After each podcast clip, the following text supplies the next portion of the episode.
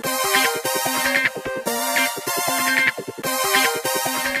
Salut à toutes et à tous, vous écoutez l'épisode 8 de la saison 2 de Podcab, le podcast consacré à l'actualité du CAB et cette semaine c'est une actualité un poil morose puisque Brive s'est incliné pour la première fois de la saison au stadium face à La Rochelle et ça va justement être le thème de l'épisode.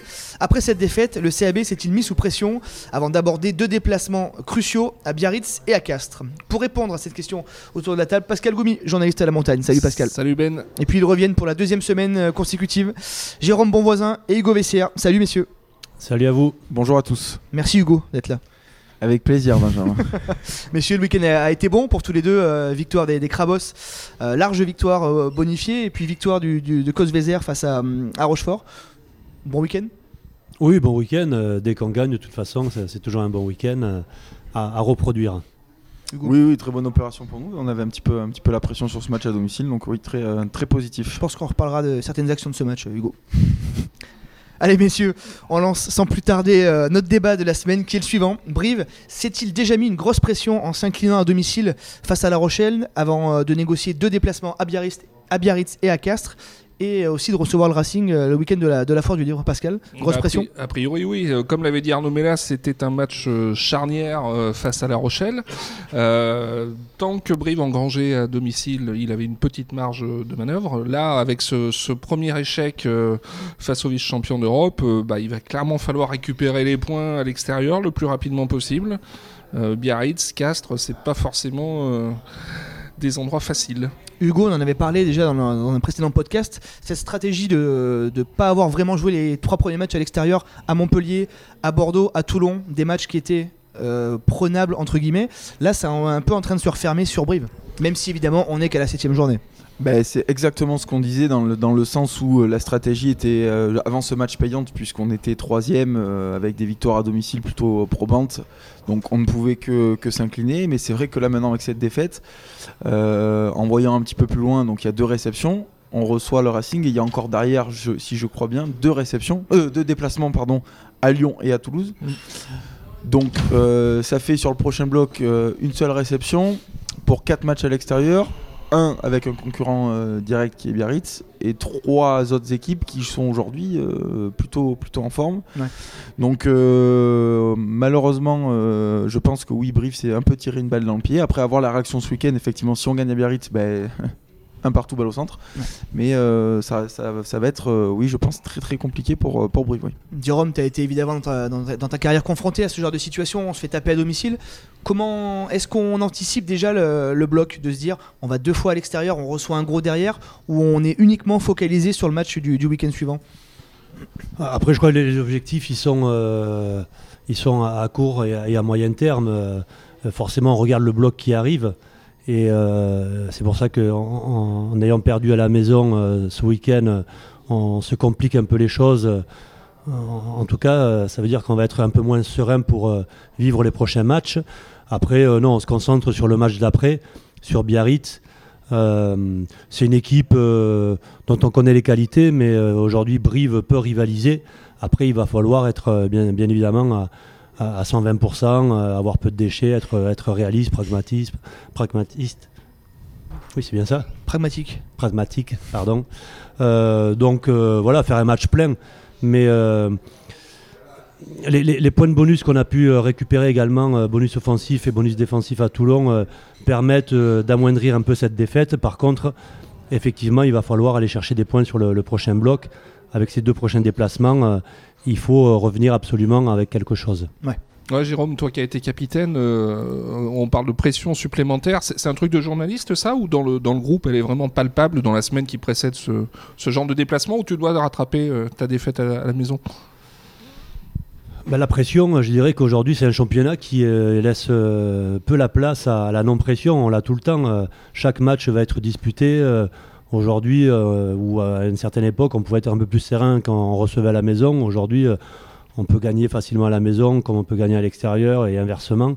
Donc euh, voilà, chaque match va être compliqué. Il ne faut pas forcément se projeter, mais oui, rattraper les points à la maison, c'est le premier objectif. Biarritz, c'est un promu. Donc voilà, on, va pouvoir se mesurer face à un adversaire qui est, je dirais, à notre niveau.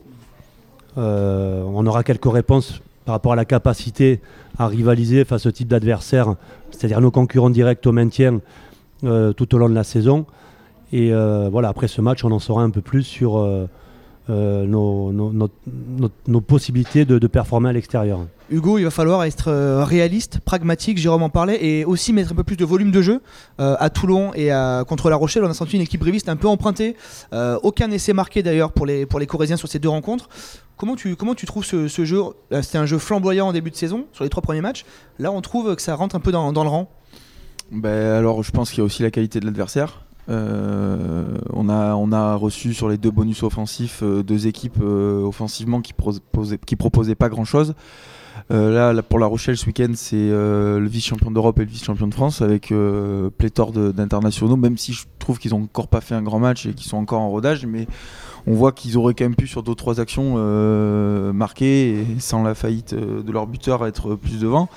Après moi ce qui me dérange un peu sur la prestation de, ce week-end, le fond de jeu on voit bien que c'est plus en difficulté mais c'est qu'on a aujourd'hui deux des on va dire des 5-6 meilleurs buteurs du championnat et on, a euh, les possibilités de scorer, on va en touche. Alors est-ce que c'est une consigne ou c'est je sais pas est-ce que les buteurs se sentaient pas forcément mais je crois pas que depuis le début de la saison, on soit ultra dominateur devant sur les groupes pénétrants. Donc je sais pas euh, dans la stratégie est-ce que c'était une volonté, mais je trouve qu'on s'est un petit peu perdu euh, à ce moment-là du match parce qu'aujourd'hui on voit que avec les buteurs qu'on a, 3 euh, plus 3 ça fait 6 si mes calculs sont bons. Bertrand Renard est avec nous. Voilà, euh, exactement. Donc euh, non, voilà, je trouve que validé. voilà, exactement. Euh, donc oui, je trouve qu'ils se sont un petit peu perdus dans cette stratégie-là, tout en sachant que ben, dans le d'un point de vue du jeu, on était, on est un peu plus en difficulté. Donc il faut savoir faire le dos rond dans ce moment-là et, et, engranger les points. Pascal, on est volontairement alarmiste parce qu'évidemment il y a pas le feu à la maison briviste. Voilà, le CAB est encore sixième. Il y a beaucoup de monde derrière qui va revenir très vite. Mais on s'était dit que si la Brive prenait La Rochelle il y avait moyen, en termes de confiance, d'aller faire un coup à l'extérieur. Là, si on veut être un peu pessimiste, et quelque part aussi un peu réaliste, on peut se dire que Brive euh, est pas très loin d'un 0 sur 4 aussi, même s'il reste bien évidemment les matchs et qu'il faut les jouer. Ah oui, c'est tout à fait envisageable. Et comme Nigo, va falloir proposer autre chose dans le, dans le jeu, parce que que ce soit à Toulon ou contre La Rochelle, euh, très peu de ballons à se mettre sous la main et, très peu de, de, zones où on a vraiment été dangereux et en position de, marquer. Euh, donc les, buteurs n'ont pas pris des points. On a, on a eu la réponse en conférence de presse d'après-match. Visiblement, ils ne sentaient pas de prendre des, prendre des pénalités à ce moment-là. Jérôme, c'est quoi la stratégie là? Tu es entraîneur, il y a trois matchs à, négocier. Est-ce qu'on fait tapis sur Biarritz? Tu l'as dit, c'est un adversaire direct pour le maintien. Ils sont à 8 points derrière Brive. Si Brive fait un coup, ça fait 12 points, c'est quand même, ça devient confortable. Ou alors on commence à calculer, on se dit, on joue tout sur le Racing. C'est quoi ça serait quoi la, bonne option là? Ah Je pense qu'il n'y a rien à calculer. Là, il faut aller chercher les points euh, quand on peut aller les chercher. Euh, si on ne va pas aller les chercher à Biarritz, euh, c'est quand même problématique. Non, non, il faut se mettre tout de suite en en position d'aller euh, regagner, d'aller chercher des points. Euh, effectivement, il va falloir proposer autre chose, mais euh, là aussi, on est capable de le faire. Après, il faut le faire tous en même temps. sur la problématique du, de prendre les points au pied, c'est vraiment la sensation. effectivement, quand on joue La Rochelle, où on sait quand même que c'est une équipe qui prend pas forcément beaucoup, beaucoup de points, beaucoup d'essais. il faut essayer de, de prendre les points quand, ça se présente. à Biarritz, voilà, la stratégie, ben, c'est aux entraîneurs de la définir, mais non, il faut aller chercher les points, que ce soit à Biarritz, à Castres ou contre le Racing. Il faut jouer les matchs à fond. On a besoin de prendre le plus de points possible pour euh, assurer le maintien le, plus rapidement possible. Donc après, il y aura la, Coupe d'Europe aussi qui va arriver. Donc voilà, il ne faut, faut, pas se, gérer sur ces prochaines échéances. Surtout que pour la réception du Racing, ça, sera, ça tombera en plein doublon. Il y aura les internationaux fidjiens, géorgiens qui seront absents. Euh, même s'il en manquera aussi au Racing, le Racing a un effectif bien plus pléthorique que celui du CAB. Hugo, on fait tapis, à, on fait tapis à Biarritz? Oui, oui, clairement. Aujourd'hui, c'est un concurrent au maintien. Il faut, il faut se, fixer comme objectif d'aller gagner, gagner là-bas. Je pense que c'est une, équipe qui peut, qui peut aussi nous, correspondre euh, par rapport au, jeu qu'ils proposent. Voilà, ils, sont, ils, sont, ils proposent énormément d'engagement, euh, énormément d'intensité, notamment, notamment à domicile. Donc je pense qu'on est capable de répondre à ça. Après, ça sera aussi euh, aux joueurs un petit peu clés chez nous euh, de faire la différence euh, et leur donner des ballons. Je, pense à, à CETA, à des joueurs comme ça qu'on ben, n'a pas trop qu'on n'a pas trop vu ce week-end-là. Donc, euh, donc ça sera, euh, il, faudra, il faudra mettre tous les ingrédients et euh, je pense que Brive peut le faire hein, très clairement, mais ça va, ça va être compliqué. Ouais, ça va être très compliqué, d'autant qu'il y a pas mal de, de casses. On aura l'occasion d'y revenir d'ici la, d'ici la rencontre, mais pas mal de, blessés dans, le- dans les rangs, dans les rangs brivistes, notamment en troisième ligne. à gauche de la pile, Hayden Thompson Stringer aussi devrait être éloigné des terrains plusieurs semaines. On a l'impression, Pascal, que le, la dynamique est en train un peu de s'inverser quand même là. Bah, oui, oui, c'est euh, une mauvaise passe, clairement. hein. Les, les, euh, les performances, les résultats sont pas là, les blessures euh, s'enchaînent. ouais, c'est un moment un peu, un peu difficile. Et d'ailleurs, les, les joueurs, dans leur discours, reviennent sur l'essentiel. hein. On, parle bien de maintien et pas d'autre chose, contrairement à ce qui avait été annoncé en début de saison par les dirigeants. Les joueurs sont focalisés sur le maintien uniquement sur le, sur le maintien. C'est la fin de cette première partie. On se retrouve tout de suite pour la seconde partie. Oh là là là, vive la Gaillarde Oh là là, la Gaillarde Messieurs, tout à l'heure, on, on parlait euh, des, des joueurs internationaux de la, de la tournée d'automne. Fabien Galtier a dévoilé son, son, son- son groupe de 42 joueurs euh, ce, ce lundi. Un groupe dans lequel il n'y a pas de joueurs du, du CAB. Bon, on ne s'attendait pas à ce qu'il y en ait 50, mais on, on aurait peut-être pu imaginer Enzo Hervé. Est-ce que c'est logique qu'il n'y ait pas Enzo Hervé ou c'est vraiment encore trop tôt Enfin, c'est encore trop tôt pour, pour le voir dans cette liste-là Euh, non, je pense qu'il il fait partie de la discussion. Je pense qu'il est, il est dans les noms euh, évoqués par le, par le staff. Je vois pas comment il ne pourrait pas l'être. Mais après, il n'y a pas non plus euh, Mordom. Euh, les deux, pour moi, euh, Ntamak et Jalibert, sont, sont encore devant. Il n'y a, pas- a pas à dire. Après, Astoy, euh, oui, c'est un très bon joueur. Voilà, il, fait des très bons matchs. A pas non plus, on va pas crier euh, à l'injustice, même si je pense qu'il aurait pu, il aurait pu largement y être. Après, on voit que Fabien Galtier, dans son discours, il, parle beaucoup aussi des joueurs qui sont là depuis un moment, qui connaissent le plan de jeu. Il a peut-être pas forcément envie de reprendre tout à zéro avec un joueur, ce que qu'on peut comprendre. Euh, Antoine était, euh, était avec eux, euh, était avec eux sur la tournée, donc euh, non, ça reste, ça reste logique, même si, euh, même s'il aurait pu, il aurait pu euh, y être, oui. C'est une bonne nouvelle finalement, Jérôme? Pour Brive, si on prend du point de vue égoïste du club, de pouvoir compter sur Enzo Hervé plutôt qu'il parte en sélection Euh, alors, euh, pour lui, il aurait été préférable qu'il soit bien sûr retenu dans, dans le groupe. Euh, il travaille pour cela, il, fait des- il enchaîne les, les bons matchs et, euh, et les, et les bonnes saisons. Après, il va, il va falloir encore plus de constance. Il va falloir aussi que la, la- la performance collective de l'équipe soit, soit là parce qu'on on s'aperçoit que les garçons qui sont retenus ou auxquels on pense euh, font partie souvent d'équipes qui ont euh, une dynamique et une dynamique de, victoire. Donc voilà, mais euh, oui, il vaut mieux pour Brive qu'aujourd'hui il soit présent. On a besoin de toutes les forces vives. Donc je pense qu'il n'a pas de regret par rapport à ça, qu'il doit être concentré aussi sur, Brive uniquement. Et si Brive fait des, bonnes productions et si lui continue à faire des bons matchs, un jour ou l'autre, ça va sourire. Pascal, on l'attend aussi à Enzo sur des matchs comme La Rochelle, Bah, où euh, oui. l'équipe recule et euh, c'est là qu'on voit une vraie différence. C'est ça, c'est ça. Et même à Toulon, on aurait aimé qu'il pèse un peu plus dans le, dans le jeu. Bon, les, les- les conditions n'ont pas été facilitées, hein, mais euh, oui, oui, clairement, il faut répondre présent sur ce genre de match. C'est dans ce genre de match où l'équipe est, est dominée qu'on a besoin d'un d'un numéro 10 dominant qui remet un peu de l'avancée, qui remet un peu tout le monde d'écart. Ah oui, on en a besoin. Après, euh, il faut pas oublier qu'Enzo a 23 ans. Euh, Enzo, ça fait, on va dire, euh, à peine euh, deux ans qu'il est installé à ce poste-là dans le club. C'est un club qui joue le maintien, donc qui dit maintien dit match très compliqué, pas toujours dominateur devant. Quand on parle de Ntamak et Jalibert, ils ont des qualités certes au-dessus de la moyenne, mais ils jouent souvent, très très souvent en avançant, pour pas cit- pour pas dire tout le temps. Donc ça reste quand même plus simple à jouer au rugby. Donc euh, oui, forcément, euh, Enzo, il faut encore qu'il progresse. Euh, et ça passe aussi par ces matchs compliqués où il va engranger euh, ben, de l'expérience euh, dans sa gestion, dans, dans plein de choses.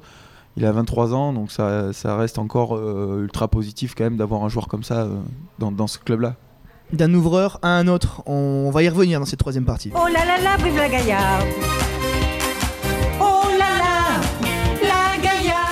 Allez, dans cette dernière partie, messieurs, on va revenir rap- rapidement ou pas, forcément, sur la grande affaire qui a animé les réseaux sociaux ce week-end, euh, et notamment nos, amis médias parisiens qui, qui se sont. euh, qui se sont délectés de cette euh, affaire, qui n'en est finalement pas une, l'affaire Jules Plisson, qui a été chambrée, tensée, certains diront, diront certains, par le public samedi contre La Rochelle. Pascal, Un petit rappel des faits de ce qui s'est passé quand même.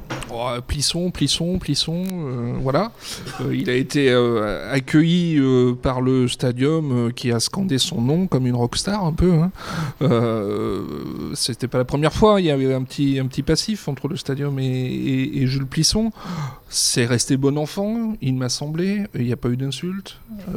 Il a été mis sous pression, il l'a pas géré, tout simplement. De là en faire toute une montagne. Ouais, c'était Jérôme, ton avis? Alors on rappelle quand même, il rate deux pénalités, dont une à 22 mètres en face des poteaux, qu'on aurait peut-être modestement pu mettre. Une autre à 35 en face des poteaux. Il s'est fissuré dans... face au père, Jules Plisson, parce... que dans le jeu, il faisait une rencontre plutôt intéressante. quoi. Qu'est-ce que tu penses de tout ça, Jérôme? Euh, enfin, moi, quand j'ai euh, quand j'ai entendu le, public euh, scander Plisson, moi, ça m'a fait sourire. Euh, C'est-à-dire que je pense pas qu'il y, a- qu'il ait mort d'homme. Euh, c'est quand même un, joueur euh, de top 14 euh, international qui doit gérer certainement toutes les pressions possibles. Il a joué d'autres matchs qui lui ont permis de, gérer ce, type de moment. Il les aurait mises. Peut-être qu'on a entendu plisson, plisson, mais ça aurait été une ovation. Euh, là, c'est vrai que le, passé fait que eh bien, le, le public s'est engouffré dedans. Euh, voilà, il a raté euh, trois pénalités assez simples. euh, donc forcément, le public a scandé son nom. Bon, voilà, après, par moment, le public peut scander aussi des, mots par rapport à l'arbitre, où il l'a vu, il l'a vu, ou d'autres choses. Il n'y a pas d'insulte. Donc voilà, ça reste gentillet. Un public chauvin, certainement. Mais je ne pense pas qu'il soit irrespectueux. Euh, voilà, après, c'est à, à Jules Plisson, à son équipe et à son staff de voir si, effectivement, venir à Brive et s'il peut être soumis à ce type d'épreuve, euh, s'il y a vraiment trop de pression, il ne faut pas qu'il vienne et il ne faut pas que le staff le mette dans le groupe. Hugo, t'es buteur de... en Fédéral 1, Fédéral 2. Euh, tu te fais tenser aussi les, les week-ends quand on joue en top 14 et c'est. Enfin, pardon, mais il a qu'à les mettre, les pénalités à 22 mètres. Il non, n'y a, pas- y a pas de débat quoi. Tout à fait. Et pour la première fois, je vais être d'accord avec toi, Benjamin. ce week-end, quand j'étais pas forcément d'accord, j'étais un petit peu, euh, je trouvais pas ça très très bien. Et puis en, puis en réfléchissant, c'est vrai que, enfin nous, quand on joue par exemple dans des équipes comme à Belvès, euh, ben là, je peux vous dire que je vais pas les dire, euh, je vais pas dire les mots qu'on entend, mais c'est, je peux vous dire que c'est largement, largement euh, pire que ça. Donc effectivement, non, oui, c'est une affaire sans, sans en être une. Aujourd'hui, comme on disait, s'il avait mis les pénalités, personne n'en parlerait. Ça reste gentillet, c'est du chambrage, ça existe tout le temps. Quand on va à Toulon, je pense pas que, je pense que ça doit être encore pire même. Donc voilà, c'est un joueur international, c'est pas un joueur de 20 ans. mentalement, il doit être plus fort que ça, euh, ça c'est certain. Quand on est buteur, euh, est-ce qu'on entend justement ce genre de, de choses? J'imagine qu'on en a parlé plusieurs fois avec Thomas Larangera. Quand Thomas Larangera entre dans sa bulle pour buter, il entend absolument rien autour quoi. Non, un joueur, il a sa routine. Un joueur, euh, alors normalement, hein, moi je, je parle pour ma petite expérience et pour, euh, pour avoir discuté avec pas mal de buteurs, oui, on a chacun a sa routine et c'est vrai que quand on rentre dans ce dans ce processus-là, on est un petit peu euh, dans sa bulle, euh, on est un peu déconnecté même de, de ce qui se passe. Après, le problème de Jules Plisson, je crois que c'est qu'il est, en- il est en perte de confiance totale. euh, et et, euh, l'interview qu'il donne 4 jours avant euh, dans le middle, je crois, ou dans l'équipe, où il dit qu'il pense déjà à faire une- une- une- un club à l'étranger. Enfin, déjà, moi, quand j'ai lu ça, j'ai dit Attends, le mec il est dans un club, il pense déjà à aller jouer ailleurs. Donc euh, voilà, donc malheureusement, euh, c'est que le résultat, je pense, de ce qui Ouais. se passe un peu dans sa tête. quoi. Surtout que Pascal, on n'a pas tout expliqué ce week-end en fait, parce qu'on on a été en conférence de presse. Euh, Rochelet et les brévistes, euh, enfin voilà, c'était pas du tout le même son de cloche quoi. Non, non, non. Et puis tous disaient voilà, qu'il faut, il faut, jouer avec la pression. Euh, son, son ami Jonathan Danty était le premier à, le dire. Paul Abadi euh, un peu souri à, l'évocation du problème. Et Jeremy Davidson, bah, lui, s'est fait féliciter du, soutien du 16e homme. hein. On sort de plusieurs mois de match à huis clos. le public est de retour au stadium. Pousse derrière son équipe et chambre gentiment l'ou- l'ou- l'ouvreur adverse. Bon, c'est de bonne guerre, non? On peut plus chambrer, euh, Jérôme? À votre époque, ça chambrait pas vous? Non, jamais. on peut pas chambrer. euh, Non mais c'est un faux débat, c'est un faux procès qu'on fait aux supporters du CAB là, parce que bon. euh, y a- il y a- Oui, non, il y a mais c'est un faux grave, procès. Il y a des choses plus graves. On, on l'avait évoqué en amont euh, sur les, les insultes raciales. Faut pas qu'aujourd'hui on fasse autant de papiers sur euh, euh, l'affaire euh, Jules Plisson que sur ces, ces- insultes qui ont rien à, faire dans notre sport. hein. Donc euh, oui, c'est un faux problème. euh, bon voilà, euh, limite on tourne la page et on passe à autre chose parce qu'il y a des actualités qui sont bien plus importantes que celle-ci.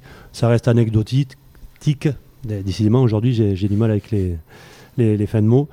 Et, euh, et voilà, donc euh, je souhaite une bonne continuation à, à Jules Plisson, qui est un charmant garçon. Et, et, euh, et surtout, euh, on, on va regarder les performances de Brive, qui est le plus important. Voilà, on tourne la page de ce huitième épisode de la saison 2 de Podcab. Rendez-vous à Biarritz ce samedi pour un nouveau test pour le CAB. Merci à toutes et à tous de nous avoir suivis. Merci messieurs pour votre Merci. euh, votre ponctualité. Merci Martial d'être avec nous et à la semaine prochaine.